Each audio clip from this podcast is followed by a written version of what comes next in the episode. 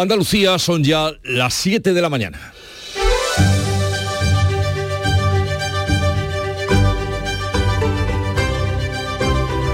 En Canal Sur Radio, La mañana de Andalucía con Jesús Vigorra.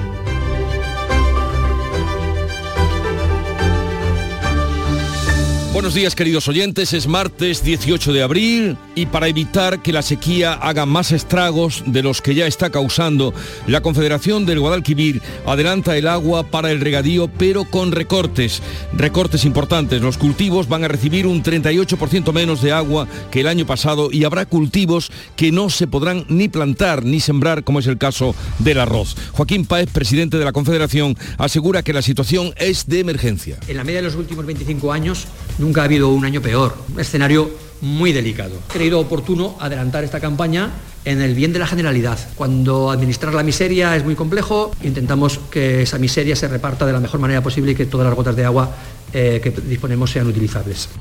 En esta situación, el Consejo de Gobierno de la Junta de hoy eh, se va a reunir con el Comité de Expertos en este campo para buscar soluciones a la peor crisis del agua en 30 años. El presidente de la Junta, Juanma Moreno, le ha pedido al Gobierno de España que haga de su parte. Pido al Gobierno de España que asuma el suyo, que haga sus obras y que me da igual que la haga cerca de Doñana, lejos de Doñana, pero que haga las obras hídricas que son necesarias, que llevamos demandando y que hemos fijado.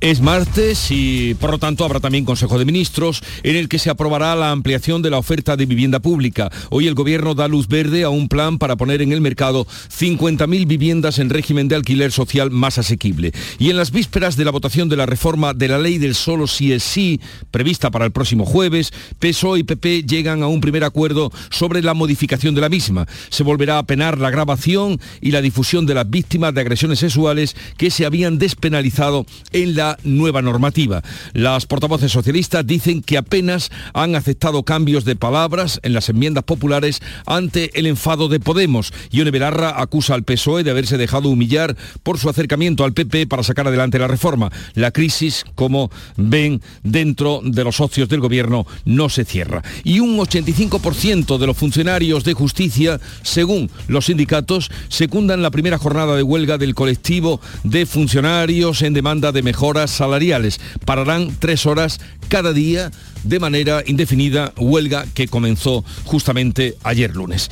Y vamos a recordarles que sigue el levante fuerte en Cádiz, está activo el aviso naranja por rachas muy fuertes en el estrecho y así va a seguir todo el día en el resto de Andalucía, vientos del este, sol y calor, máximas sin cambios con descensos locales no generales.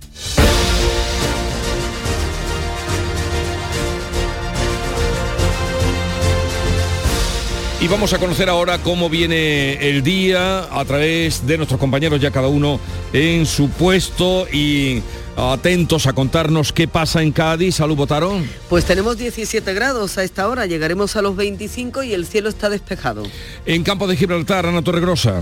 Aquí a esta hora tenemos 16 grados, la máxima prevista es de 20, aviso naranja por fenómenos costeros y amarillo por viento. ¿Cómo viene el día por Jerez, Pablo Cosano? Caluroso, casi 30 grados en Jerez y en Arcos, ahora mismo el termómetro marca 16, cielo limpio. En Huelva, Sebastián Forero, ¿qué se espera?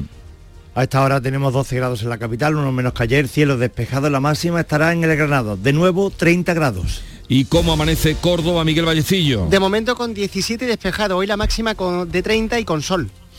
Y por Sevilla, Pilar González. Cielo despejado, se espera una máxima de 32 grados en la capital, ahora tenemos 14. ¿Cómo amanece Málaga, María Ibáñez? Con cielos despejados tenemos 12 grados de temperatura en la capital, alcanzaremos los 22. Háblanos de Jaén, Alfonso Miranda. Nada, que está el cielo completamente despejado, un par de nubes de decoración en la zona más al este, hasta ahora tenemos 15 grados. En Granada, Jesús Reina. Pues prácticamente lo mismo que ayer, 11 grados de temperatura despejado y máxima de 27. Concluimos en Almería, María Jesús Recio. Cielo con nubes sueltas, 23 grados de máxima, 16 ahora mismo y levante esta tarde en el litoral.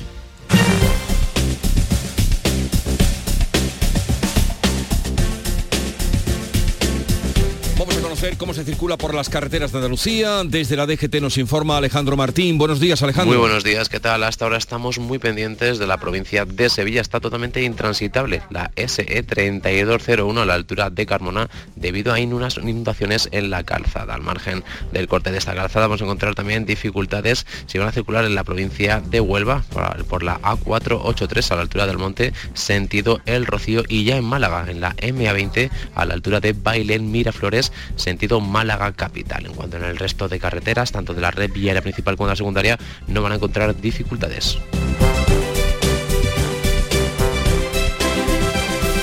Las 7, 5 minutos de la mañana, sintonizan Canal Sur Radio.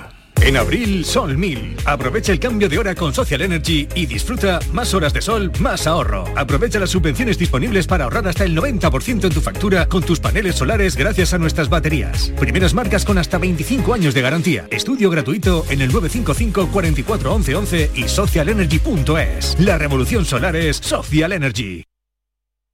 En Canal Sur Radio, la mañana de Andalucía con Jesús Vigorra. Noticias. Vamos a contarle la actualidad de este día. El gobierno andaluz oh, se va a reunir hoy con el comité de expertos para abordar el agravamiento de la sequía en nuestra tierra, que es real y visible y palpable. La Junta reclama al Ejecutivo Central que eleve el problema a la Unión Europea. Manuel Pérez Alcázar. Juanma Moreno preside la segunda reunión de este órgano para escuchar el diagnóstico y posibles remedios frente a la crisis del agua. Moreno destaca el esfuerzo presupuestario que está haciendo la Junta, más de 4.000 millones hasta 2027, y le pide al Ejecutivo Central que haga su parte. Pido al Gobierno de España que asuma el suyo, que haga sus obras y que me da igual que la haga cerca de Doñana, lejos de Doñana, pero que haga las obras hídricas que son necesarias, que llevamos demandando y que hemos fijado.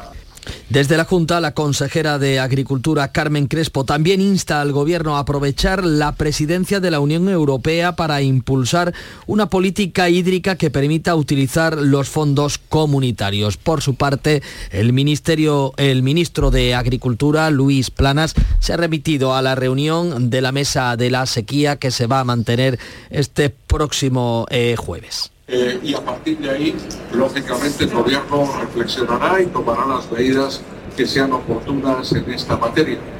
Mesa de la sequía, queremos decir del miércoles, que también solicitaban las organizaciones agrarias regantes que acuden con dos reivindicaciones primordiales, que se autoricen pozos de emergencia para salvar los cultivos de arboleda y un plan para la construcción de balsas de riego. El secretario general de las comunidades de regantes de Andalucía, Pedro Parias, reclama estas y otras medidas urgentes ante la gravedad de la situación que se autoricen pozos de emergencia, pozos de sequía. Esa es la única manera en muchas zonas de salvar unos árboles que cuestan 12, 15, 20 o 30 mil euros por hectárea, que no hay nada que recolectar. Por tanto, es una circunstancia muy, muy grave para nuestra economía la Junta última el tercer decreto de sequía para este mismo mes.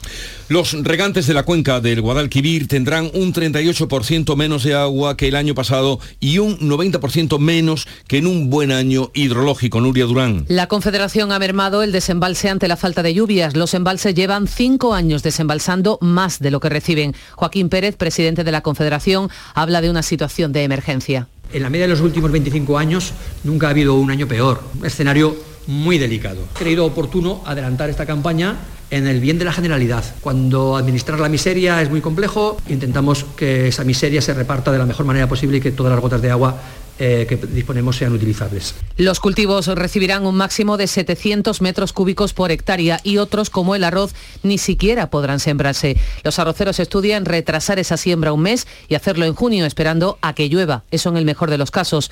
Una situación poco realista en estos momentos, como señala el director general de director gerente de la Federación de Arroceros, Eduardo Vera. Lo que nos hace falta es que este agua sea constante y esa es la dificultad quizá que, que tenemos para este año, porque planificando un poco la superficie pues se puede ver si se puede sembrar algo, pero este año, como le digo, estamos peor que el año anterior y el año anterior ya solamente pudimos sembrar un 30%. La única alternativa que nos queda ahora es que, que vinieran tormentas y que se pusiera a llover pues, pues, pues de forma eh, muy potente para llenar algo los embalses. Sevilla es la principal productora de arroz en España, ya el año pasado solo sembró el 30% de las 37.000 hectáreas disponibles. La sequía está pasando también factura a los cultivos de secano de invierno. El cereal se da prácticamente por perdido. Mientras el girasol y el garbanzo dependen de las lluvias que puedan caer en esta primavera. Lo mismo ocurre con el olivar. José Manuel Mora es gerente de la cooperativa de San Juan del Puerto en Huelva y describía. El cereal está en un punto ya de, difícil recuperación, está en el, momento del espigado y hay mucha espiga blanca, esa espiga blanca que está totalmente vana, no va a generar ningún grano de, cereal. En cuanto al girasol, pues la nacencia ha sido eh, muy mala por el estrés hídrico y tenemos confianza de que, de que si llueve relativamente pronto, pues que se pueda recuperar algo. La Confederación ha autorizado además el adelanto del desembalse a petición de los regantes. Pero he aquí, he aquí que en medio de la grave situación de sequía, la Junta ha declarado no apta para el consumo no potable eh, el agua del embalse de la Colada, que afecta nada menos que a 80.000 vecinos de 24 municipios del norte de la provincia de Córdoba, la comarca de Los Pedroches y del Alto Guadiato. Paco Ramón. El agua de la Colada se utilizaba desde hace algunas semanas para el suministro de los municipios de esas comarcas. Los vecinos se quejaban ya del mal sabor. Los vertidos de purines podría ser una de las causas de esa intoxicación del agua. Adolfo Molina, delegado de la Junta de Andalucía en Córdoba, señala que el líquido elemento no se puede beber, pero sí se puede utilizar para uso doméstico. Tranquilizar también a la población. Creo que también es importante que el agua no se va a cortar, pasa que ahora mismo y de manera coyuntural nuestra obligación en cumplimiento de la legislación actual es declarar ese agua como no apta para el consumo humano.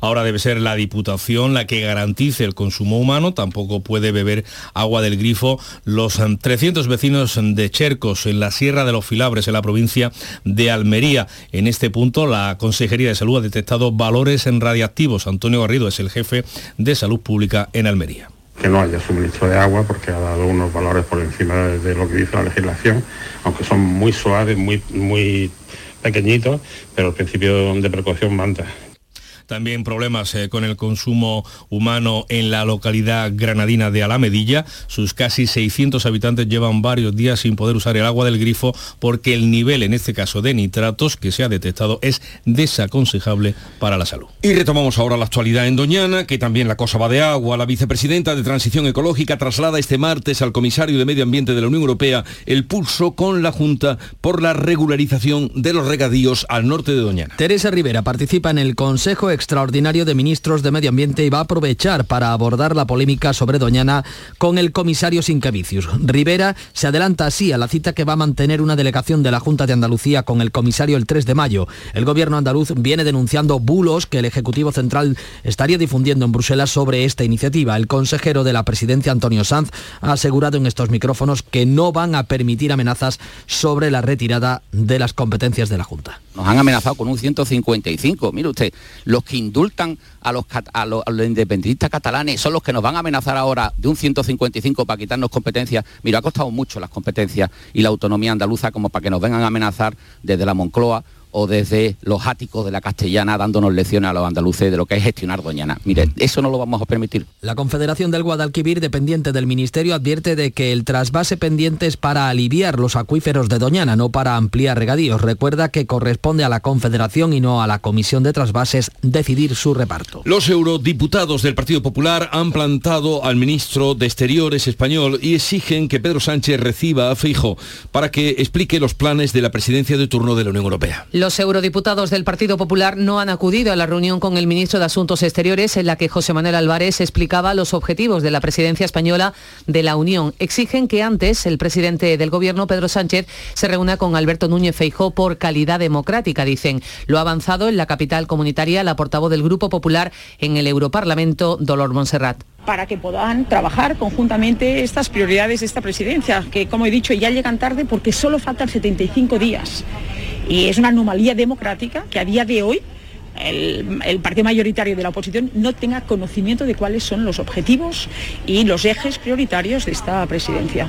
Responde el ministro de Exteriores, José Manuel Álvarez, acusa al PP de falta de altura. Hay momentos, y yo lo he dicho ya en alguna otra ocasión, hay momentos en los que uno debe ser oposición, pero hay momentos en los que uno tiene que ser España. La presidencia española de la Unión Europea es uno de esos momentos en los que tenemos que ser España. Así lo han entendido todos los diputados españoles adscritos a grupos políticos aquí en el Parlamento Europeo, salvo el Partido Popular. Vamos a otros asuntos. Conflictividad laboral. Continúan hoy los paros de los funcionarios de justicia. Los sindicatos elevan el seguimiento este lunes a un 85%. Los jueces amenazan con convocar huelga también si no se reconocen sus demandas salariales. Los 45.000 funcionarios de justicia, 9.000 en Andalucía, vuelven hoy a los paros parciales que este lunes ha paralizado 150.000 actuaciones según actuaciones judiciales solo el primer día, según los sindicatos convocantes que elevan al 85% el seguimiento de esta convocatoria, mientras que la Junta de Andalucía lo deja en el 31%. Escuchamos al portavoz del sindicato CESIF, Miguel Millán. Pues va a afectar mucho porque teniendo en cuenta que somos el, más del 90%, el 93% de la administración de justicia, nosotros sí que somos capaces de paralizar la administración de justicia y llevamos dos meses de retraso a consecuencia de la huelga que han estado practicando y, y sufragando los letrados de la administración de justicia. Mañana la convocatoria de los convocantes eh, de los sindicatos será de 24 horas con una manifestación que se prevé multitudinaria en Madrid.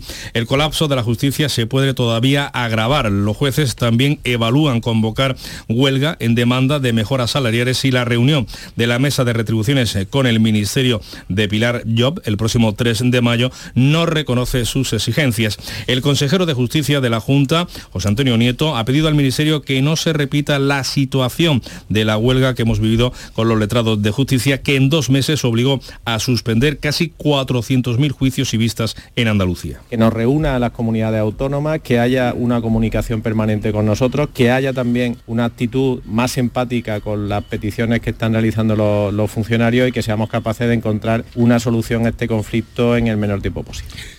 Hoy hay Consejo de Ministros, es martes, y en él se va a aprobar la movilización de 50.000 viviendas de la Sareb, el conocido como Banco Malo, para el alquiler asequible. El Partido Popular presenta su propia propuesta sobre vivienda. 14.000 de esas viviendas ya están ocupadas, por lo que pasarían inmediatamente a alquiler social al tiempo que se promoverá la construcción de hasta 15.000 viviendas en suelo de la Sareb. El Gobierno reserva otras 21.000 que pondrá a disposición de municipios y de comunidades. Los datos apuntan a que el 70% de las viviendas que dispone este organismo están en pequeñas ciudades, no en las capitales o grandes ciudades con precios más altos. La vicepresidenta primera de, del Gobierno, Nadia Calviño, ha explicado que desde hace meses se trabaja en la identificación del parque de viviendas para comprobar cuáles se pueden destinar a alquiler social. Ha anunciado que incluso se están llegando a acuerdos con ayuntamientos, ONGs y otras entidades. Estamos llegando a acuerdos con ayuntamientos y con comunidades autónomas, teniendo en cuenta que el Parque de la Sareb está muy concentrado en tres comunidades autónomas, en Cataluña, en la Comunidad Valenciana y en Andalucía, y teniendo en cuenta que hay una parte del parque que no es adecuado para vivienda social, eh, suelos industriales, por ejemplo. Por eso, desde la primavera pasada, lo que hemos ido haciendo es justamente identificando eh, qué parte del parque se puede destinar a vivienda social el portavoz del gobierno andaluz, Fernández Pacheco, asegura que la Junta aplica las leyes aunque no le gusten y pide una conferencia sectorial para conocer los pormenores de esta norma. No entendemos que una ley de tanta relevancia, de tanta importancia, se haya hecho de espalda a las comunidades autónomas. Por eso lo que exigimos es la convocatoria urgente de la conferencia sectorial de vivienda, para que se nos den todas las explicaciones, para que conozcamos todos los pormenores de esa ley y que de esa manera la podamos aplicar bien. ¿no? De momento lo que conocemos son anuncios hechos en actos del Partido Socialista, poco más. Y así las cosas, el Partido Popular va a presentar hoy su propia propuesta que contempla la concesión de avales para la compra o la fianza en el alquiler. El presidente del PP, Alberto Núñez Feijó, presenta hoy su propia propuesta en materia de vivienda, un plan que, entre otras medidas, contempla un aval del 15% del precio de compra en primera vivienda para jóvenes. También avalar el importe de la fianza del alquiler en rentas medias y bajas. Lo ha avanzado, lo ha avanzado su portavoz de campaña, Borja Semper. El aval en materia de compra de primera vivienda para la gente joven, un aval de un 15% para la compra de la primera vivienda y esta es una medida que se ha contrastado como eficaz, lo estamos haciendo en muchas comunidades, en las comunidades autónomas donde gobierna el Partido Popular. Y en materia de alquiler, también avalar el coste de la fianza del alquiler que imponen los propietarios, insisto, a la gente más joven o a las rentas medias y bajas. El programa popular de vivienda plantea medidas para hacer frente a la ocupación ilegal, una cuestión considerada una ausencia clamorosa en la ley de vivienda del gobierno. Y el PSOE pacta con el Partido Popular las enmiendas para la reforma de la ley del solo sí es sí y se garantiza así su aprobación el jueves, pese al rechazo de sus socios parlamentarios y también de sus socios de gobierno. El coordinador de los populares, Elías Bendodo, advierte de que leerán la letra pequeña de esta reforma que considera urgente para evitar nuevas rebajas de condena. Eso es lo que hace el Partido Popular apoyando esta ley. Ahora bien le digo una cosa. De aquí al jueves vamos a leer hasta la última letra ¿eh? del acuerdo porque el Partido Socialista es experto en la letra pequeña que eh, efectivamente puede cambiar todas las cuestiones. Desde la fila socialista, la ministra Pilar Alegría minimiza el calado de las enmiendas que han pactado con los populares. Son enmiendas eh, de mejoras técnicas. Ninguna de esas enmiendas afectan al corazón de la proposición de ley que este grupo y que este partido presentó. Los socios parlamentarios del PSOE han votado en contra, alertan de que otros ajustes introducidos al Código Penal podrían afectar al consentimiento. La ministra promotora de, esta, de la ley del solo sí es sí, Irene Montero, insiste en que hasta el jueves hay tiempo para el acuerdo, pero critica el pacto de socialistas con el PP. Necesitamos un acuerdo feminista, un acuerdo que proteja el consentimiento como centro del, del Código Penal y que es inexplicable que el Partido Socialista, en lugar de reforzar, como ha hecho con la ley de vivienda, ¿no? Es inexplicable que, que esos, esas alianzas que sirven para proteger el derecho a la vivienda no valgan también para proteger los derechos de las mujeres y que el Partido Socialista decida pactar con el Partido Popular. Griñán recurre ante el Constitucional para evitar su ingreso en prisión. El expresidente es el único condenado por los ERE que permanece en libertad. El recurso llega después de que se le hayan requerido nuevos informes para comprobar si puede recibir en la cárcel el tratamiento oncológico que necesita, como ya lo está haciendo el ex viceconsejero Agustín Barbera. En un momento estamos con la revista de prensa que trae Paco Reyero. La mañana de Andalucía. Toda Andalucía y toda tu radio van contigo, cuando quieras y donde quieras. Porque la app de Canal Sur Radio tiene todas nuestras cadenas, con todos los programas que te gustan, las emisiones en directo y tus podcasts. En casa, en el trabajo, haciendo deporte, de compras, paseando. Descárgatela. Tienes todo Canal Sur Radio, Radio Andalucía Información, Canal Fiesta, flamencoradio.com y Canal Sur Radio Música para ti. Toda Andalucía y toda tu radio van contigo. Más Andalucía. Más Canal Sur Radio. Con lo más destacado de la prensa del día ya está aquí Paco Reyero. Buenos días. ¿Qué tal Jesús? Me alegro mucho de verte de nuevo, de oírte. Son las 7 y 21 y hay en torno a un millar de agresores sexuales que se han beneficiado de la ley del sí es sí. Finalmente, Sánchez que acude al PP ante el no de Irene Montero a corregir la legislación. Es el asunto de portada para ABC, también destacado en el país, que titula el PSOE cierra con el PP la reforma de la ley del sí es sí, la decisión de Moncloa que provoca nuevas tensiones con Unidas Podemos, formación política que señala al PP como un partido a aislar. En la vanguardia leemos que Podemos considera esos cambios pactados con el Partido Popular una humillación. En el editorial de ABC leemos que nadie en el gobierno asume la responsabilidad política de la fallida norma. Infolibre dice que el PSOE da por amortizada la polémica del solo sí es sí y no ve ningún coste electoral en ir ya con el Partido Popular. Hay un interesante análisis demoscópico en la vanguardia que se pregunta por qué sumar es decisiva para Sánchez. La derecha empieza a reagrupar su voto, nos cuentan en este análisis de la vanguardia, y la izquierda está en vías de desintegrarse. La razón destaca que Moncloa discrepa de los golpes de Yolanda Díaz a Podemos y en el Independiente detectan malestar en el PSOE con Yolanda Díaz por llamar machista a Sánchez y no ayudar a la alianza con Podemos. Y Victoria Prego se pregunta en ese mismo digital, en el Independiente, ¿qué creían los socialistas? ¿Que Yolanda Díaz era una paloma? Y mientras tanto, mientras eh, sigue el ruido político, el mundo nos cuenta que se va a pagar, que vamos a pagar el IRPF más alto de la historia por las pensiones y la inflación. Pues dejemos eso a un lado, pensiones, y vamos con los pisos de la Sareb ofrecidos por el presidente Sánchez que siguen siendo analizados en la prensa.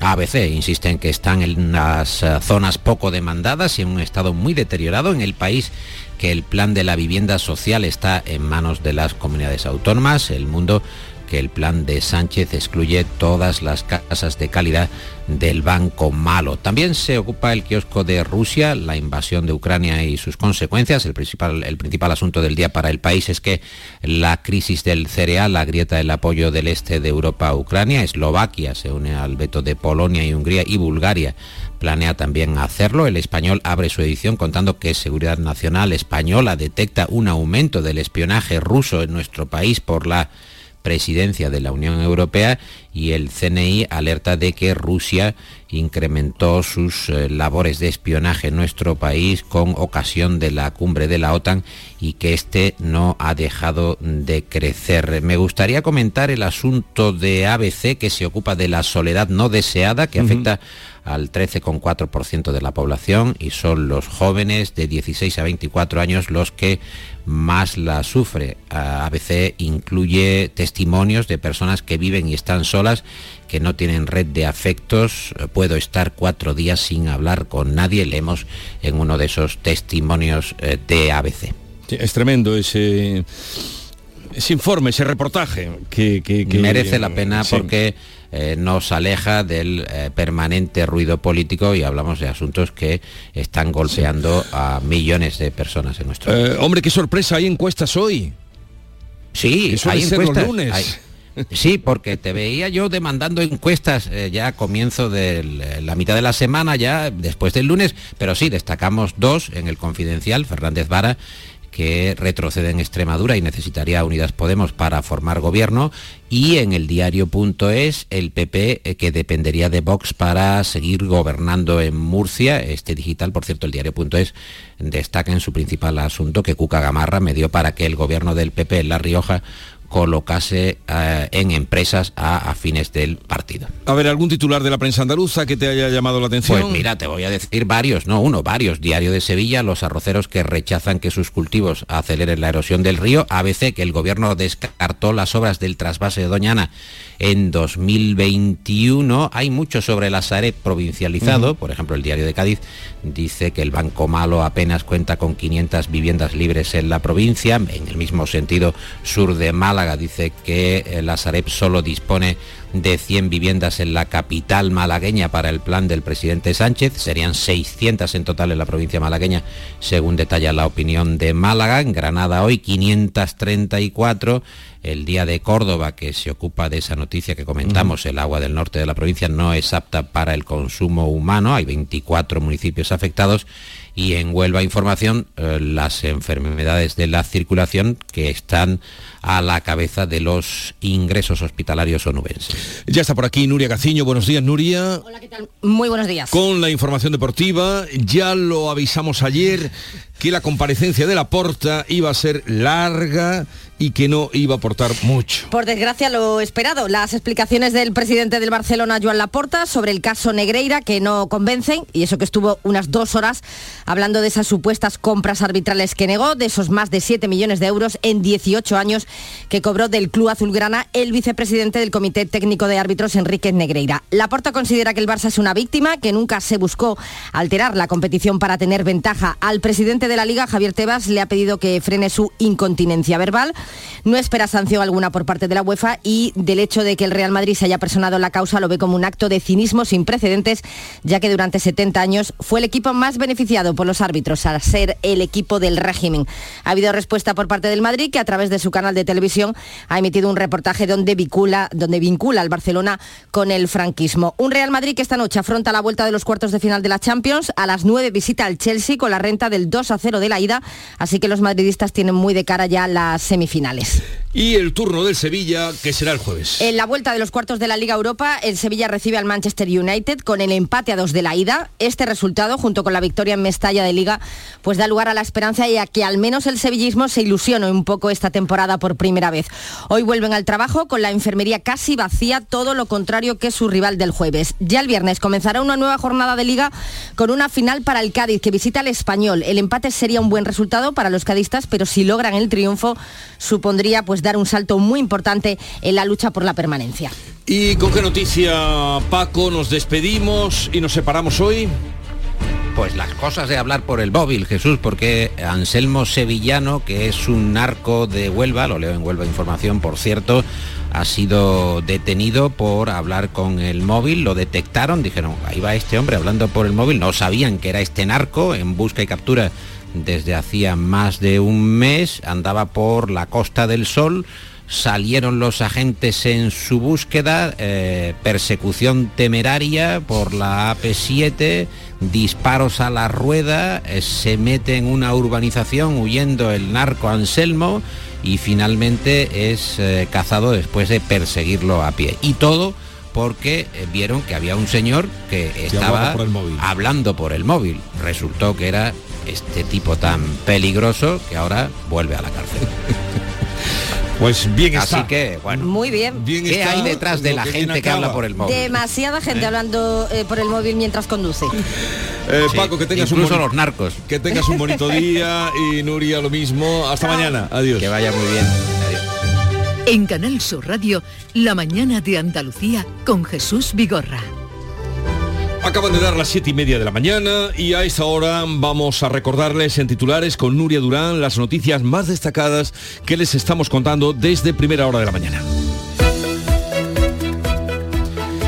El comité de expertos analiza hoy con el gobierno andaluz el agravamiento de la sequía. El presidente de la Junta y tres consejeros escucharán esta mañana el diagnóstico y las posibles medidas para hacer frente a la crisis del agua. Juanma Moreno destaca el esfuerzo inversor que está haciendo Andalucía. Ahora recalca que Moncloa haga lo suyo. Los regantes reclaman pozos de emergencia para salvar sus cultivos de árboles. Con el propósito de salvar la arboleda, la Confederación del Guadalquivir aprueba un desembalse extraordinario que apenas supone el 20% de un riego normal. Los arroceros estudian retrasar la siembra a junio. El cereal está prácticamente perdido. 80.000 vecinos del norte de la provincia de Córdoba se quedan sin agua potable en sus grifos. La Junta declara no apta para el consumo humano el agua del embalse de la colada por los vertidos de purines que ha incrementado los niveles de carbón orgánico. La Diputación empezará esta semana a llevar agua con cisterna. Segunda jornada de la huelga indefinida de los funcionarios de justicia. Los sindicatos elevan al 85% el seguimiento en todo el país. En Andalucía la Junta lo limita a poco más del 30%. Los jueces también avisan a la ministra Pilar Job de que irán a la huelga si no acepta sus demandas salariales. El Consejo de Ministros aprueba hoy la movilización de 50.000 viviendas de Lázarev para el alquiler asequible. El Gobierno pretende vender 21.000 viviendas a municipios y comunidades autónomas. Promoverá la construcción de 15.000 más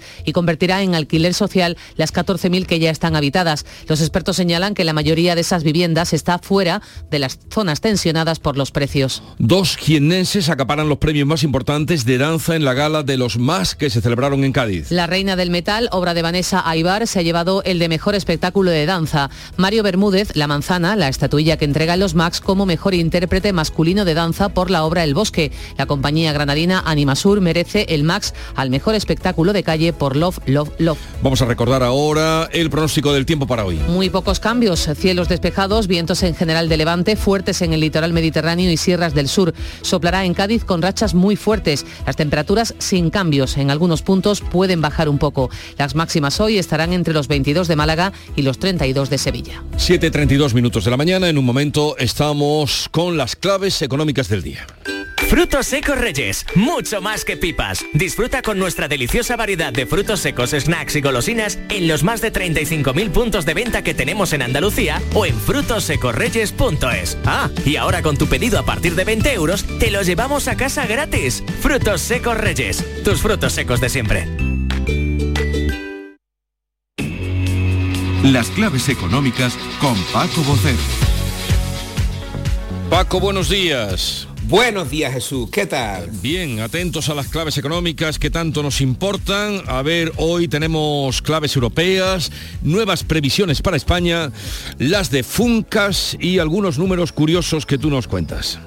Pues mira, sí, hoy tenemos claves en la eurozona, tenemos el índice CIU de confianza alemán y el indicador de sentimiento económico en la zona euro. Y esta madrugada hemos conocido el dato de crecimiento de China, que ha sido del 4,5%, y es que el fin definitivo de la estrategia de cero COVID está relanzando a la economía asiática con fuerza gracias al consumo privado. Pero bueno, antes de ir con las previsiones de Funca, vamos con esos números curiosos de los que has mm, hablado. Y es que una de las características más definitorias de la Unión Europea es su capacidad regulatoria. De hecho, somos la primera potencia regulatoria del mundo. Si nuestra producción jurídica fuese equivalente a la tecnológica, por ejemplo, superaríamos a Estados Unidos y China juntos. Curioso. ¿Y, y a cuánto equivale esa producción en números?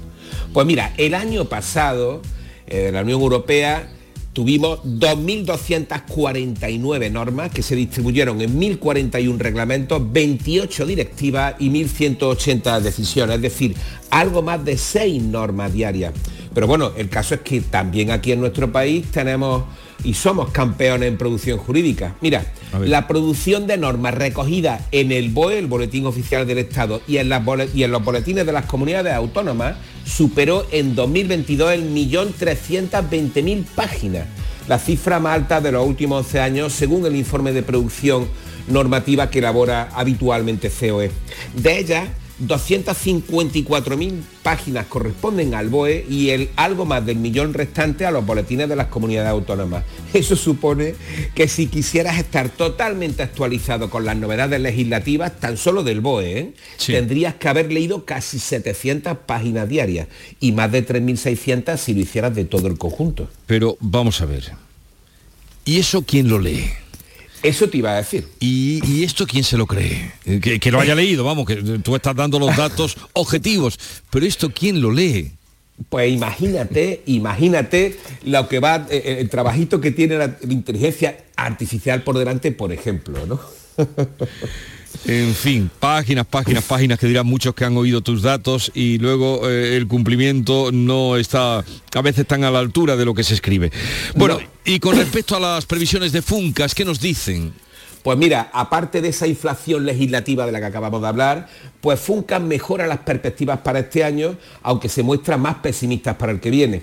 Así mejora el crecimiento hasta el 1,5 para 2023, pero reduce en cuatro décimas del año que viene que dejan en 1,4%. Además, el Servicio de Estudios considera que este primer semestre será mejor que el segundo porque a partir de julio irán ganando peso otros factores menos favorables, como esos efectos de la subida de tipo de interés que van con retraso y tensiones financieras.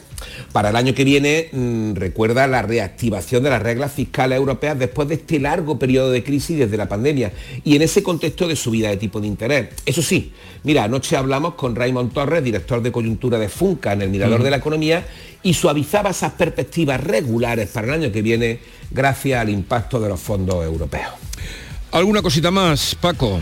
Pues mira, sí, algunos datos sobre el mercado del automóvil. Los números del Instituto de Estadística de línea a partir de los datos del último IPC dicen que los coches nuevos se encarecieron un 7,2 en marzo el precio, el precio de los de segunda mano un 16,5 y el coste de los servicios de mantenimiento y reparación un 6,9. Aquí sube todo desde la producción normativa hasta los coches, sin olvidarnos de los alimentos. Pero es curioso que suben más los de segunda mano, los de ocasión, el doble casi. Bastante más, con todo el doble, ese retraso casi el doble, algo más del el doble. Algo más del doble, en efecto, con todo ese retraso acumulado de entrega.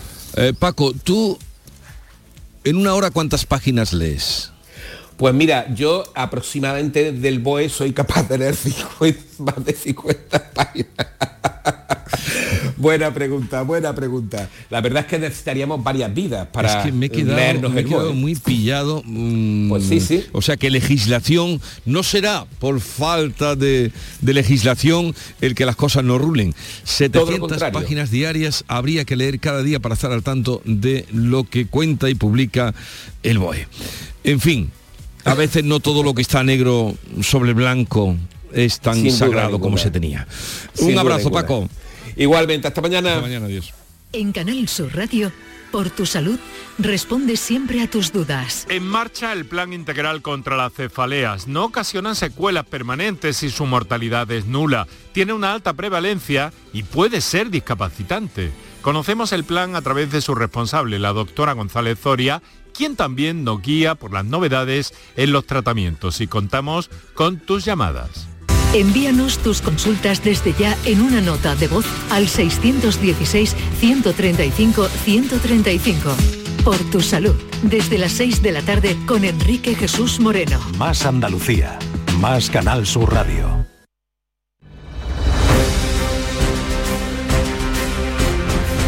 Vamos ahora con otras noticias de Andalucía. El Ayuntamiento de Sevilla y los comerciantes han llegado a un acuerdo sobre la venta de bebidas en las tiendas del entorno de la feria con el fin de evitar botellonas. ¿Y en qué queda eso, Pilar González? Pues este año el acuerdo es más flexible que el que imperó el año pasado cuando se prohibió desde las 4 de la tarde la venta de todo tipo de bebidas, incluidos refrescos y zumos.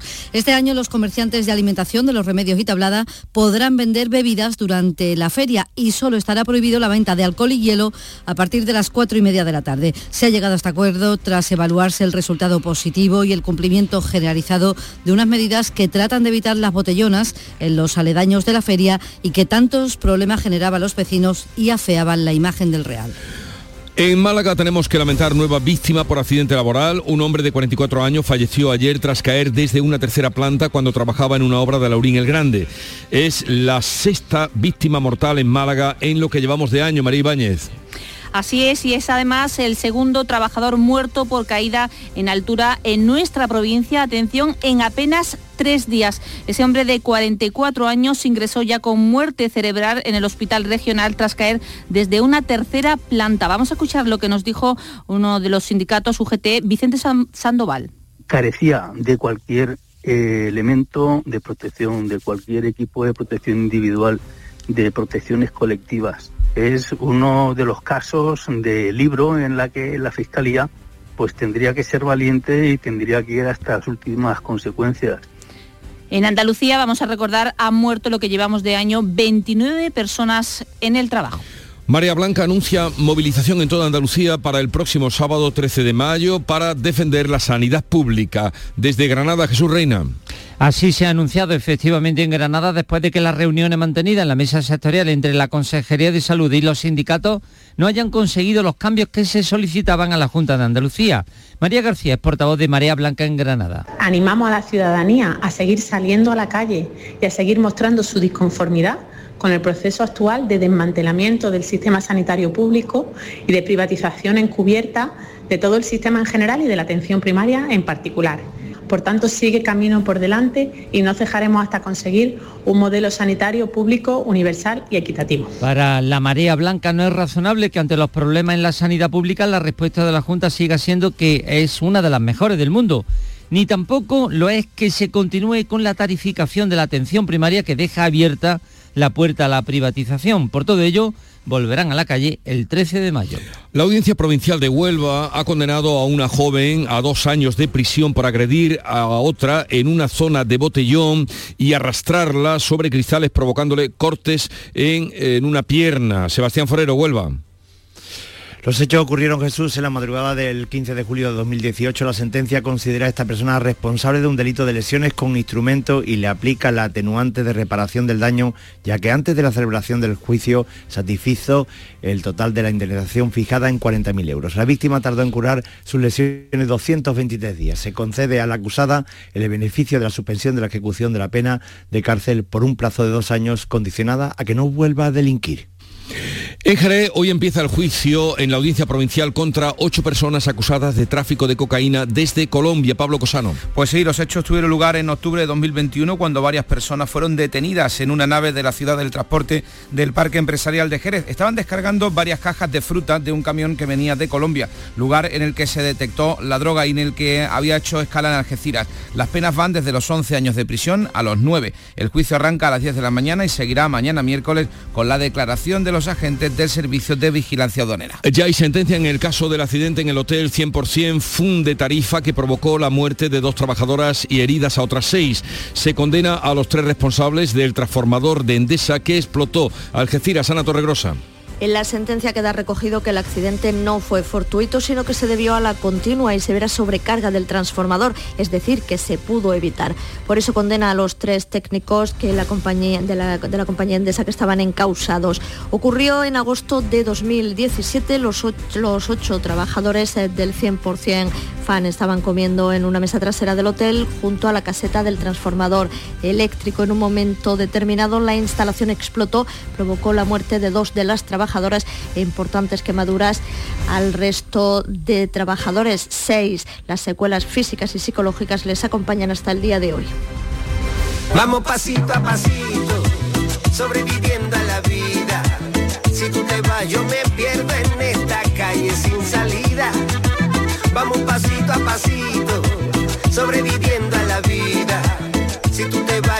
Ellos son la destilería que destacan por su buen rollo, ya se hace notar, su positivismo, eh, su manera de contagiar la alegría, que hoy estarán en el programa ah, final, a partir de las once y media. Los vamos a juntar con los guiris. No sé qué pasará, ya saben ustedes que los guiris es de lo más fresco y lo más eh, desvergonzado en el buen sentido que tenemos en la radio estarán a partir de las 11. Si bien antes hablaremos de otros asuntos, a partir de las diez y media, por ejemplo, vamos a hablar con Odil Fernández, que es una experta nutricionista en temas de salud, la doctora Odil Fernández, que ahora vuelve con un libro que habla de los hábitos que te cambiarán la vida. Desde luego, la vida o el día nos lo cambia música como esta que nos trae en la destilería y con la que vamos a llegar a las 7.45 minutos de la mañana, 8 menos cuarto, tiempo ahora para la información local. Así es que, atentos.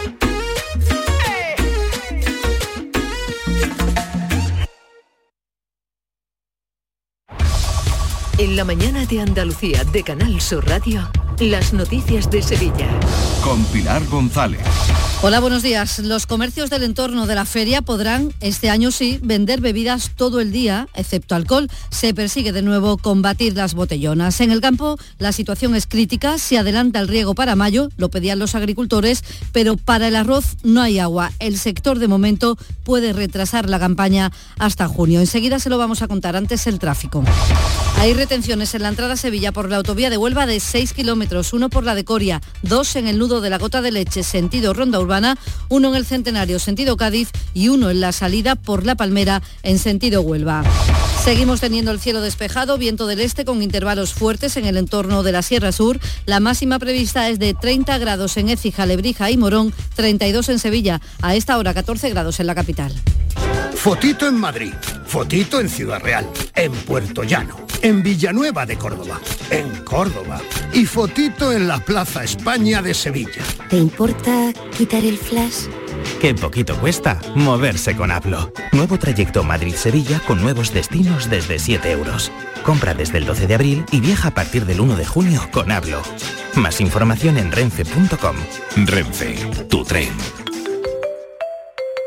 Premios Carrusel Taurino 2022. Canal Sur y la Fundación Cajasol conceden estas distinciones a Emilio de Justo, Premio Carrusel Taurino, José Ortega Cano, Premio Carrusel de Honor, La Quinta, Premio Carrusel Taurino a la mejor ganadería. El director general de la Radiotelevisión de Andalucía, Juan de Mellado, y el presidente de la Fundación Cajasol, Antonio Pulido, entregarán los galardones en el Teatro de la Fundación Cajasol de Sevilla este martes 18 de abril a las 12 del mediodía. Síguenos en directo en Radio Andalucía Información con el patrocinio de la Fundación Cajasol.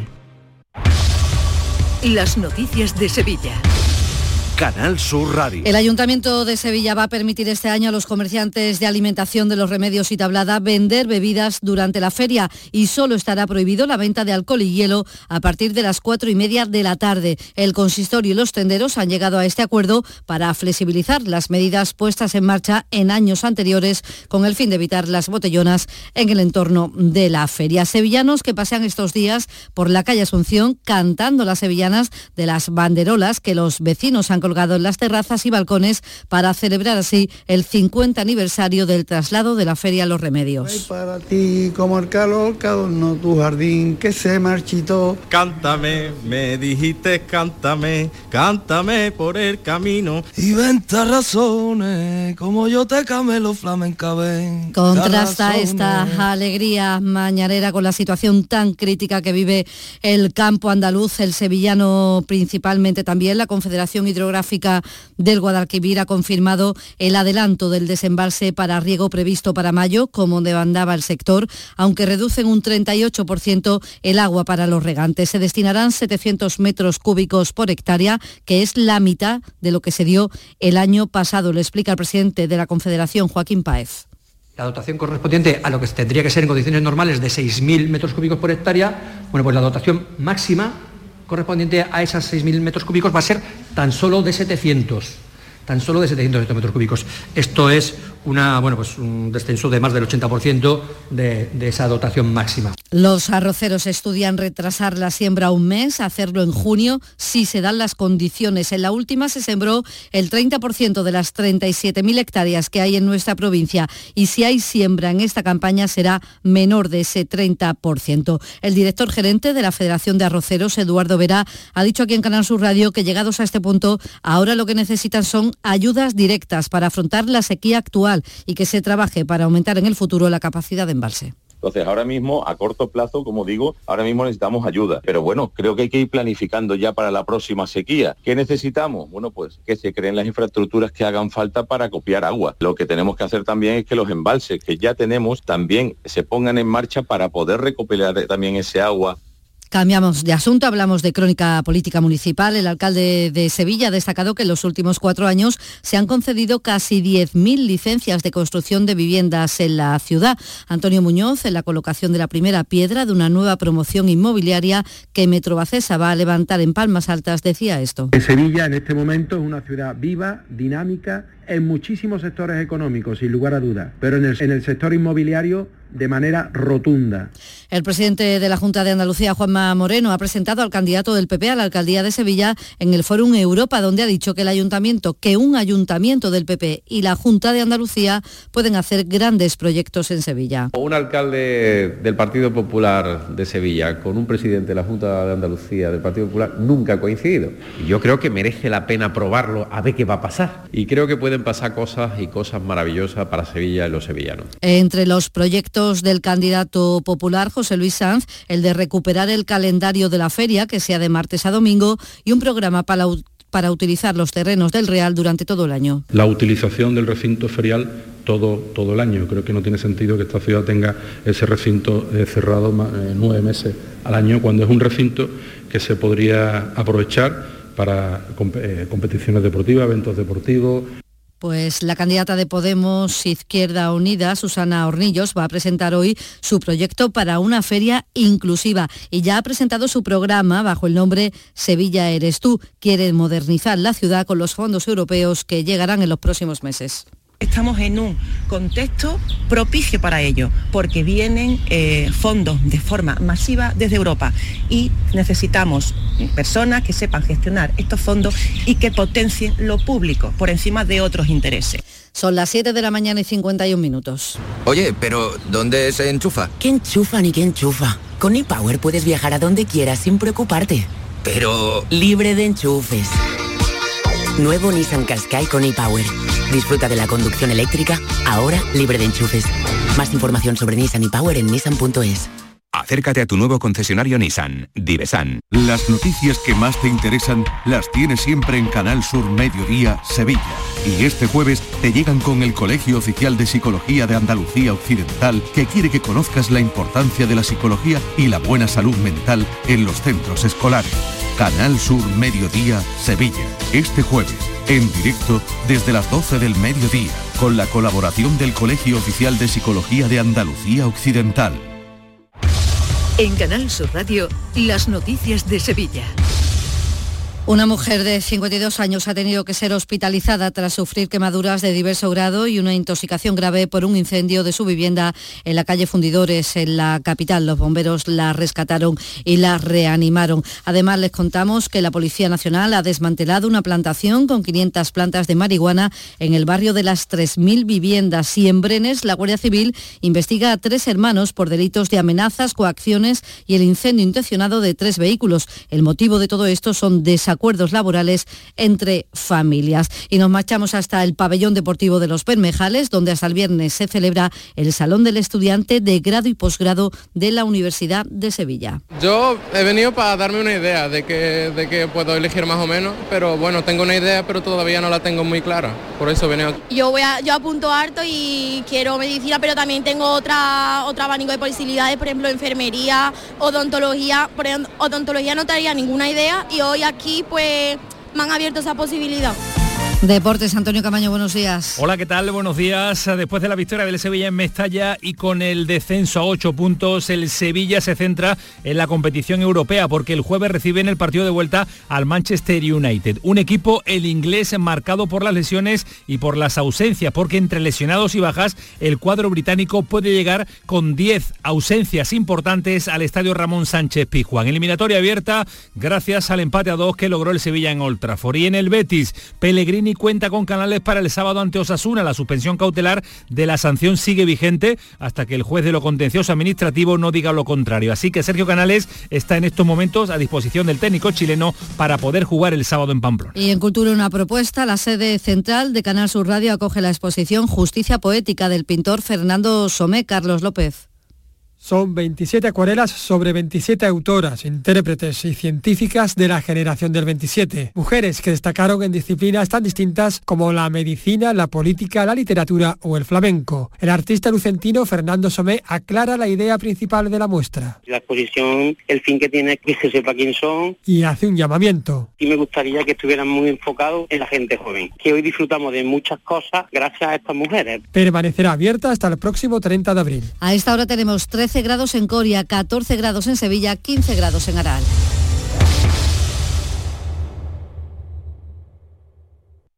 Escuchas La mañana de Andalucía con Jesús Vigorra, Canal Sur Radio. Aquadeus, el agua mineral natural de Sierra Nevada, patrocinador de la Federación Andaluza de Triatlón, les ofrece la información deportiva. Son las 8 menos 5 de la mañana y ya está aquí Nuria Gaciño. Buenos días, Nuria. Hola, ¿qué tal? Muy buenos días. Y semana para rematar en los partidos de vuelta las competiciones europeas de los nuestros, el Madrid y el Sevilla. Sí, porque esto es ya un no parar, nueva semana europea, llega la vuelta de los cuartos de final, donde el Sevilla recibe el jueves al Manchester United, pero antes, hoy mismo, el Real Madrid se enfrenta a otro equipo inglés en los cuartos de la Champions, en su competición fetiche, donde es el rey, y el que dirige el reino en estos momentos, deportivamente hablando, es Carlo Ancelotti. Este club es el rey de la competición y nosotros somos una parte del club, una pequeña parte de esta gran historia de este club que ha sido capaz de ganar 14 veces esta competición. Nos gustaría engrandir esta historia que es tan grande, siguiendo a competir y a intentar de ganar esta competición. No es para menos que saque pecho Ancelotti, no solo por todas las copas de Europa que tiene el Madrid, sino porque ya están muy cerca de las semifinales al haber ganado al Chelsea en la ida en el Santiago Bernabéu la semana pasada por 2 a 0. Es por ello que suponemos que a Ancelotti pues le da igual a qué hora jugar, si a las 2 de la tarde o a las 9 de la noche. Para nosotros lo importante es jugar al fútbol. Yo creo que honestamente hay equipo más acostumbrado a jugar uh, por la tarde, equipo más acostumbrado a jugar por la noche. Es un calendario pero que te exige de jugar uh, por la noche, te exige de jugar a las 4 y a las 2 y tú tienes que estar siempre preparado. Tiene ya tan encarrilada la eliminatoria al Real Madrid que ha tenido tiempo pues, para hacer un reportaje a través del cual se ha contestado a Joan Laporta, el presidente del Barcelona, que después de dos meses por fin comparecía para dar su versión sobre el caso Negreira. Las relaciones entre Madrid y Barça no pasan por su mejor momento, después de que el club blanco pues, se haya personado en la causa que investiga los pagos millonarios del club azulgrana al que fuera vicepresidente del Comité Técnico de Árbitros, Enrique Negreira. Esto decía Laporta sobre el Madrid que el club no ha cometido ningún delito y que el caso Negreira no es un delito de corrupción deportiva. Y además también he insistido en que aquí me parece un ejercicio de cinismo sin precedentes que eh, un club como el Real Madrid haya comparecido en la causa alegando, alegando que se sentía perjudicado deportivamente durante el mejor periodo de la historia del Barça. En el vídeo que ha confeccionado el Real Madrid se vincula al Barça con el franquismo. También Laporta ha tenido para el presidente de la Liga, para Javier Tebas, del que ha dicho que está actuando de una manera muy imprudente. Y por supuesto ha negado los pagos para alterar la competición y tener por tanto ventaja. Yo lo que estoy convencido, y lo he dicho plenamente convencido, de que nunca fue a parar para la, a, el destino nunca fue la compra de árbitros o influir en árbitros. Es más, el Barça es la víctima. El Barça somos los primeros interesados en que se investigue hasta el final si hay algún otro tipo delictivo. Lo que queremos es que se identifique a los autores y se les juzgue. Y el Barça, en este caso, sería víctima. Es más, ha dicho también Laporta que no espera sanción por parte de la UEFA. Muchas explicaciones durante dos horas, pero lo que no llego a contestar es el porqué de esos pagos. ¿Para qué? Que sigue siendo la pregunta del millón. Mañana habrá asamblea de la Liga y Laporta tiene previsto asistir. Vamos a ver qué explicaciones da ante el resto de los clubes, donde habrá, pues, eh, como no, representación del Sevilla, que fue el primer club, como saben, que sacó un comunicado donde mostraba su malestar por todo este asunto. Eso será mañana. Y el jueves toca Liga Europa, vuelta de los cuartos de final y quien se lo iba a decir al Sevilla, el partido se presenta de lo más ilusionante y emocionante. Empate a dos en Old Trafford en el partido de ida, así que el Sánchez Pijuán va a ser el jueves una olla a presión para intentar dar la sorpresa ante el gran favorito como es el Manchester United. Hoy vuelven al trabajo con la enfermería casi vacía, todo lo contrario que su rival del jueves que podría tener hasta 11 bajas. Y la baja, por ejemplo, de Ledesma la va a recuperar el Cádiz para el viernes en el inicio de una nueva jornada en Primera División. El debate bajo los palos está más abierto que nunca tras la brillante actuación por parte de David Gil, que ante el Real Madrid firmó posiblemente el mejor partido de su carrera profesional. El Cádiz visita al español, si gana va a dar un salto gigantesco en esa lucha por la permanencia. Aquadeus, ahora más cerca de ti, procedente del manantial Sierra Nevada, un agua excepcional en sabor, de mineralización débil que nace en tu región. Aquadeus Sierra Nevada es ideal para hidratar a toda la familia y no olvides tirar tu botella al contenedor amarillo. Aquadeus, fuente de vida, ahora también en Andalucía. Canal Sur, la radio de Andalucía.